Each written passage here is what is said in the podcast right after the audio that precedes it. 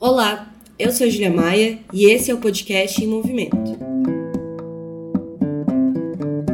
Na semana passada, representantes de diversos países se reuniram em Belém do Pará para a realização da Cúpula da Amazônia. O encontro pretendia inaugurar uma nova etapa na cooperação entre os países que abrigam o bioma com a adoção de uma política comum para o chamado desenvolvimento sustentável da região.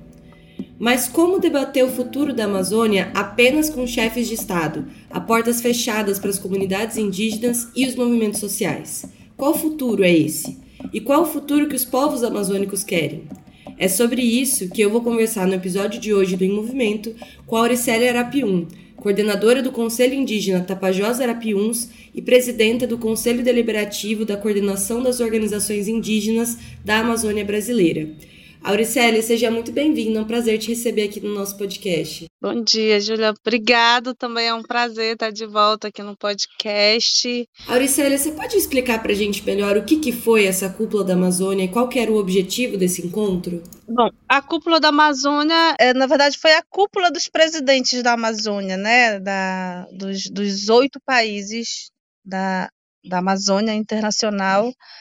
E, paralelo a isso, o governo realizou o que chamam, chamaram um evento de diálogos amazônicos, que teve vários, várias, várias atividades, várias plenárias, atividades que eles chamaram de autogestionadas, onde as pessoas podiam se inscrever para participar né, e fazer vários debates. Paralelo a isso, teve também é, a uma atividade que a gente estava chamando de Assembleia dos Povos pela Terra, que eram atividades que estavam acontecendo em outro local e que e que discutiam também. A gente aproveitava para discutir vários temas relacionados à Amazônia, relacionados ao que ia ser discutido na cúpula dos presidentes. Então, é, foi bem complexo. A Amazônia é muito complexo, né? A logística da Amazônia é muito complexa, então nós tivemos pouco tempo para organizar, já que a gente não é convidado né, para estar nesses espaços discutindo com os presidentes. E, então a gente fez atividades é, anteriores à, à reunião deles. E nós tivemos um mês mais ou menos para mobilizar é, a Amazônia para estar presente nessas atividades que ocorreram em Belém. Nesse espaço da cúpula que você caracterizou bem, né, que foi uma cúpula dos presidentes, não foi da Amazônia porque né, foi um debate fechado apenas ali entre os chefes de Estado. Mas nesse espaço mais limitado, qual que foi a política que foi debatida quando se fala sobre desenvolvimento sustentável da Amazônia, que é o, o grande marco que está sendo divulgado publicamente? Qual que é a política que esses chefes de Estado querem para a Amazônia? Olha, né, é, é, muito contraditório até. Eu acho que a carta deixou isso muito claro, a carta dos presidentes, né? É, do quão eles mesmos não conseguem se entender ainda e ter um debate claro sobre o que é desenvolvimento sustentável. O que a gente, a gente compreende é que se não houver política de fato governamentais para que se combata a crise climática que nós vivemos hoje no mundo, é, vai ficar a, um, um, desenvolvimento é, insustentável, né? Então, o que é o desenvolvimento sustentável? Aliás, o que é para eles e o que é para nós o desenvolvimento sustentável, né? Não, não, se pode, nós não podemos mais continuar da forma que estamos é, nesse, nesse, nesse debate, debate. E a outra coisa é o que, que eles pensam mesmo sobre o que é o desenvolvimento sustentável e o que nós, nós pensamos enquanto povos da Amazônia, né? E, e aí eu, eu, incluo toda a população da Amazônia, não apenas povos indígenas, mas todas as populações tradicionais das cidades que vivem, né? Como é que a gente vai se o que é esse desenvolvimento sustentável que tanto fala sem a participação tanto da população é, que está na zona rural, quanto da população da zona urbana das cidades amazônicas, né? Onde é que nós estamos? Nós não estamos na pauta, nós não estamos discutindo. Então, por isso que a gente fez, né? Nós fizemos essas mobilizações com os movimentos sociais, as organizações indígenas, para que nós pudéssemos estar participando, começar uma discussão, porque nós não somos chamados para essa discussão. Né? A cúpula do presidente, nós tivemos uma participação de uma liderança indígena, o coordenador da COIAB, o, o coordenador Toya Manchineri, teve uma participação, mas uma participação mínima, uma participação de três minutos, para ler uma carta que foi construída coletivamente. E aí a gente se decepciona com várias pautas divergentes na carta do presidente, porque não entraram em consenso sobre o que é esse desenvolvimento sustentável e o qual é a parcela de cada país é, no que né, nessa construção toda.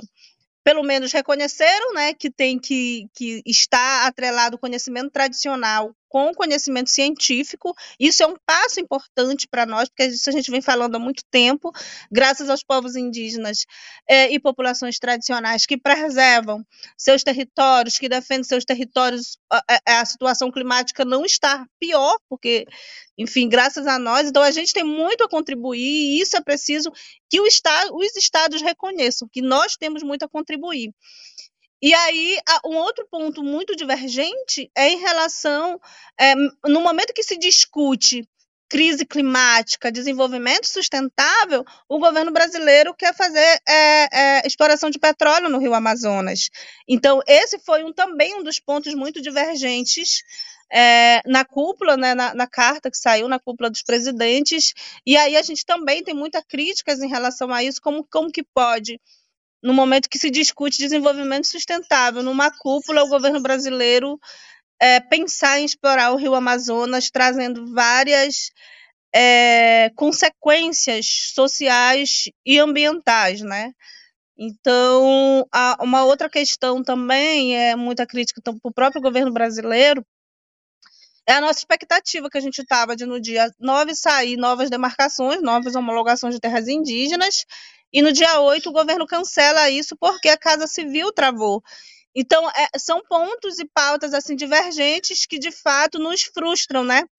enquanto movimento indígena que tem feito muito essas construções. Não basta apenas criar o Ministério dos Povos Indígenas, estar num discurso de que vai retornar à discussão da política indigenista, se na prática não é o que acontece. De fato, muitas contradições envolvidas né, nessa cúpula que que parece ser um gesto no sentido de demonstrar que a Amazônia importa, de que esses chefes de Estado estão preocupados, mas que na prática a gente vê que tem bastante coisa que não é, que não condiz com a realidade, né? Inclusive esse elemento que você colocou da exploração da, dos rios na Amazônia para extração de petróleo, né? Foi todo um cavalo de batalha, inclusive que o governo travou contra a própria ministra do Meio Ambiente, né? Então mostra que existem vários interesses em jogo nisso.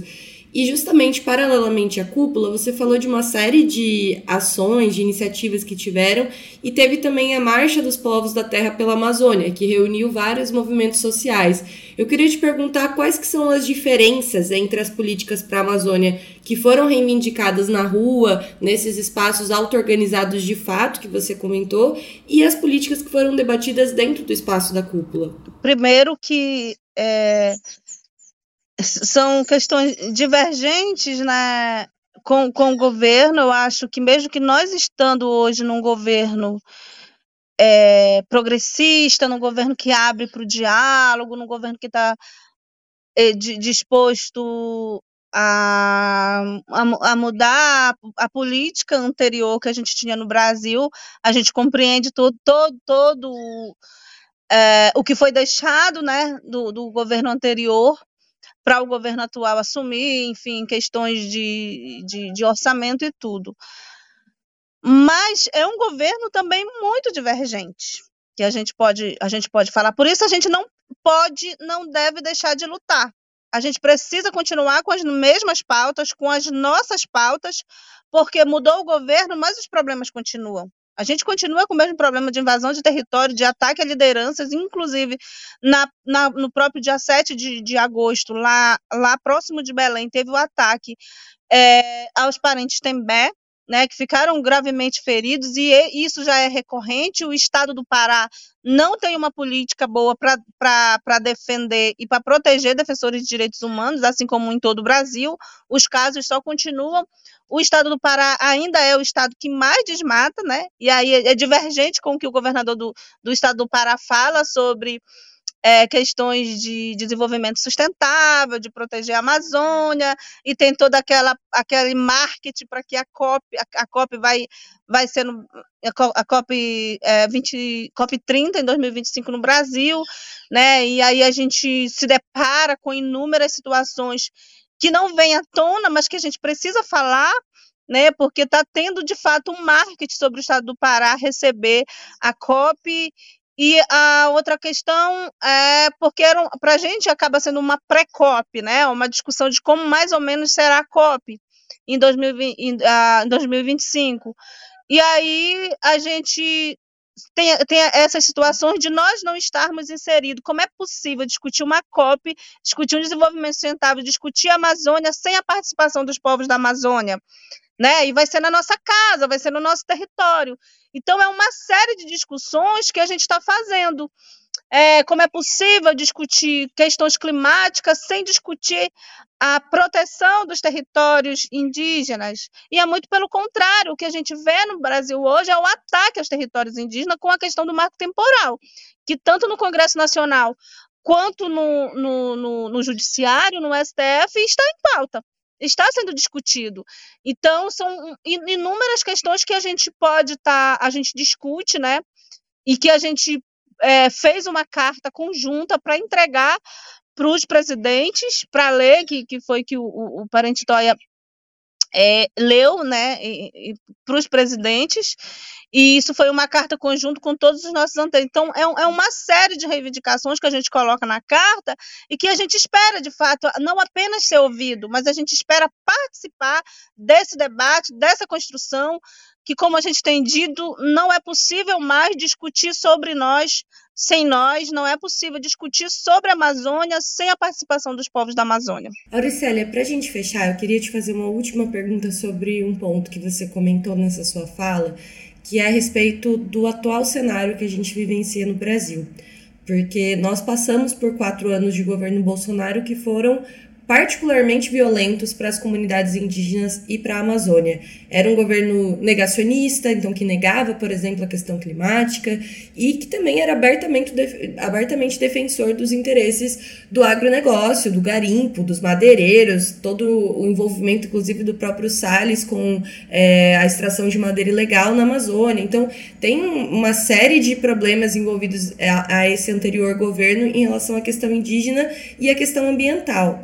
Hoje nós temos um governo diferente. O governo Lula que você comentou é um governo que faz sinalizações é, diferentes, que tem um ar mais progressista. O cenário definitivamente não é igual ao que foi com Bolsonaro. Mas o que, que daquele cenário permanece é, em, em, quais são as lutas que seguem? Quais os desafios que, o, que, os povos da Amazônia têm pela frente? Você comentou um pouco sobre essa necessidade de seguir lutando. Seguir lutando pelo quê? Qual que é a caracterização que você também faz sobre esse atual governo Lula e quais as demandas indígenas e quais as melhores formas de luta que também a gente vai ter que seguir tocando nesse próximo período? Olha, sem dúvida, o governo anterior ele foi devastador. E a gente fala devastador não só em todos os níveis da política indigenista, proteção territorial, saúde, educação, cultura, enfim, foi devastador. Se a gente não não e nós tivemos assim um ponto muito fundamental enquanto organizações indígenas, porque a gente sai de um cenário totalmente destruído pelo governo, mas a gente sai fortalecido enquanto movimento indígena, porque a gente faz resistência, a gente faz mobilização, a gente monta estratégia para a gente sair fortalecido agora nesse governo, né? E que, e, e que não é fácil estar no governo onde é um governo que tem várias alianças e, e, muitas dessas alianças são alianças contrárias ao que o movimento indígena espera, né, a causa dos povos indígenas. Isso tem travado muita coisa, como por exemplo é, as portarias declaratórias, né, e, e, tem travado ali dentro do próprio Congresso Nacional o PL da, da o PL 490 que agora chega com no, que, é, que é outro 193, esqueci agora o, o PL do marco temporal, na, na, na no, no Senado Federal, mas é algo que também é responsabilidade do Estado. do governo brasileiro fazer essas articulações né, com, com os senadores, e eu não estou vendo muita movimentação do governo é, em tentar barrar isso, em fazer. Né, parece que, que o, que dá de a gente entender é que os direitos indígenas eles estão sendo moeda de troca no governo, né? Então, isso é preocupante, é, sem dúvida, a gente fortalece as instituições como a CESAI, ocupada agora por um indígena, a FUNAI, ocupada por uma indígena, o Ministério dos Povos Indígenas é criado, né, que tem feito muita diferença, a ministra tem se esforçado muito com sua equipe é, para dar atenção aos, aos aos povos indígenas, ao território, à retomada da política indigenista, mas que no governo em si, isso parece-me que é muito divergente. É como se ele estivesse fazendo um favor para a gente, que não é um favor, é um direito nosso. Ah, depois de 523 anos que consegue criar o primeiro Ministério dos Povos Indígenas no Brasil. Então, isso também mostra o quanto nós somos atrasados, enquanto o Estado brasileiro é atrasado em dar uma atenção especial aos povos indígenas. Então, agora, com, com, uma, com questão é, dos povos, a situação dos povos indígenas no Brasil, ela se tornou algo mundial, né? O, o, planeta todo sabe, e isso se deu por conta das nossas estratégias de mobilização das comunicações indígenas irem para além, fazer denúncias do que, tá, do que ocorre no Brasil a nível internacional, e parece que, ah, não, eu vou maquiar agora, eu vou criar o um Ministério dos Povos Indígenas para mostrar para o mundo, a gente precisa captar recursos, porque os povos indígenas são responsáveis pela proteção de 80% da biodiversidade do planeta, enfim, tem todo esse discurso. Mas o que a gente quer é demarcação dos nossos territórios. O que a gente quer é proteção dos nossos rios.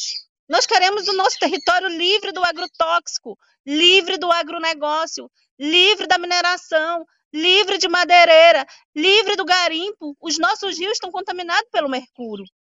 As pessoas estão contaminadas por mercúrio e tem muita gente morrendo de câncer por conta do agrotóxico, e eu falo isso com propriedade por conta da minha região aqui no oeste do Pará, que é esquecida né? É, é, é um, uma parte do estado do Pará que existe só no discurso do, do, governador, mas que na prática nós estamos morrendo, a gente não tem acesso à saúde, as pessoas morrem de câncer e de outras doenças sem conseguir acesso à saúde. 70% da população aqui na região do Baixo Tapajós, que vive à margem do rio Tapajós, estão contaminados pelo mercúrio e a gente não tem uma política, né? E, e aí a invasão dos nossos territórios elas continuam grande sim. As madeireiras continuam invadindo e, de, e desmatando, por isso que o estado do Pará ainda é o, o, recordista em desmatamento. Então, os nossos problemas eles continuam, porque não basta também só homologar ou sair a portaria declaratória. É preciso fiscalização, é preciso de proteção das nossas terras, dos nossos corpos, é, das pessoas, é preciso proteção dos direitos do, do, dos, dos, dos povos indígenas, e isso não é responsabilidade apenas do Ministério Indígena é, é responsabilidade do governo todo, de todo. Porque se todos não se unirem é, e não entenderem da importância dos povos indígenas é, para o cenário que a gente vive, a gente não vai conseguir. Auricélia, muito, muito obrigada por essa, por essa conversa. Acho fundamental várias questões que você trouxe aqui que a gente siga na luta, como você colocou, né? Se nós temos hoje um governo que está mais disposto a ouvir as nossas pautas, que a gente então não deixe de lutar e de levar adiante essas nossas bandeiras e que são muito necessárias para a preservação da Amazônia, das comunidades indígenas, mas também da própria vida e da luta contra o, o, a devastação climática que a gente está à beira de vivenciar, né? Então, muito importante esse debate e agradeço você por ter sido parte dele aqui no nosso podcast. Uh, obrigado, Júlia, até pela oportunidade de a gente levar a voz dos povos indígenas, né, para as pessoas conhecerem um pouco, porque o que dá de parecer quando a gente vê em, ah, na mídia que parece que está tudo bem, mas só quem vive, quem, quem vive diariamente dentro dos territórios sabe da, da realidade que a gente está enfrentando. Dizer que essa responsabilidade não é apenas dos governos, ela é uma responsabilidade da sociedade. Então, enquanto a sociedade não compreender, enquanto os governantes não compreenderem a responsabilidade que cada um de nós tem para o que virá no futuro da humanidade, né, e, da, e do quanto os povos indígenas são importantes na, na proteção territorial e na proteção da biodiversidade, né, e todo mundo fazer uma campanha junto e se conscientizar dessa importância de cada um fazendo sua parte, a gente consegue é, melhorar a situação que a gente vive hoje no planeta. Obrigado. O podcast Movimento é uma iniciativa da revista Movimento e do Movimento Esquerda Socialista. Nos acompanhe também pelo site movimentorevista.com.br a trilha sonora de Alex Maia e a edição de áudio da Zap Multimídia.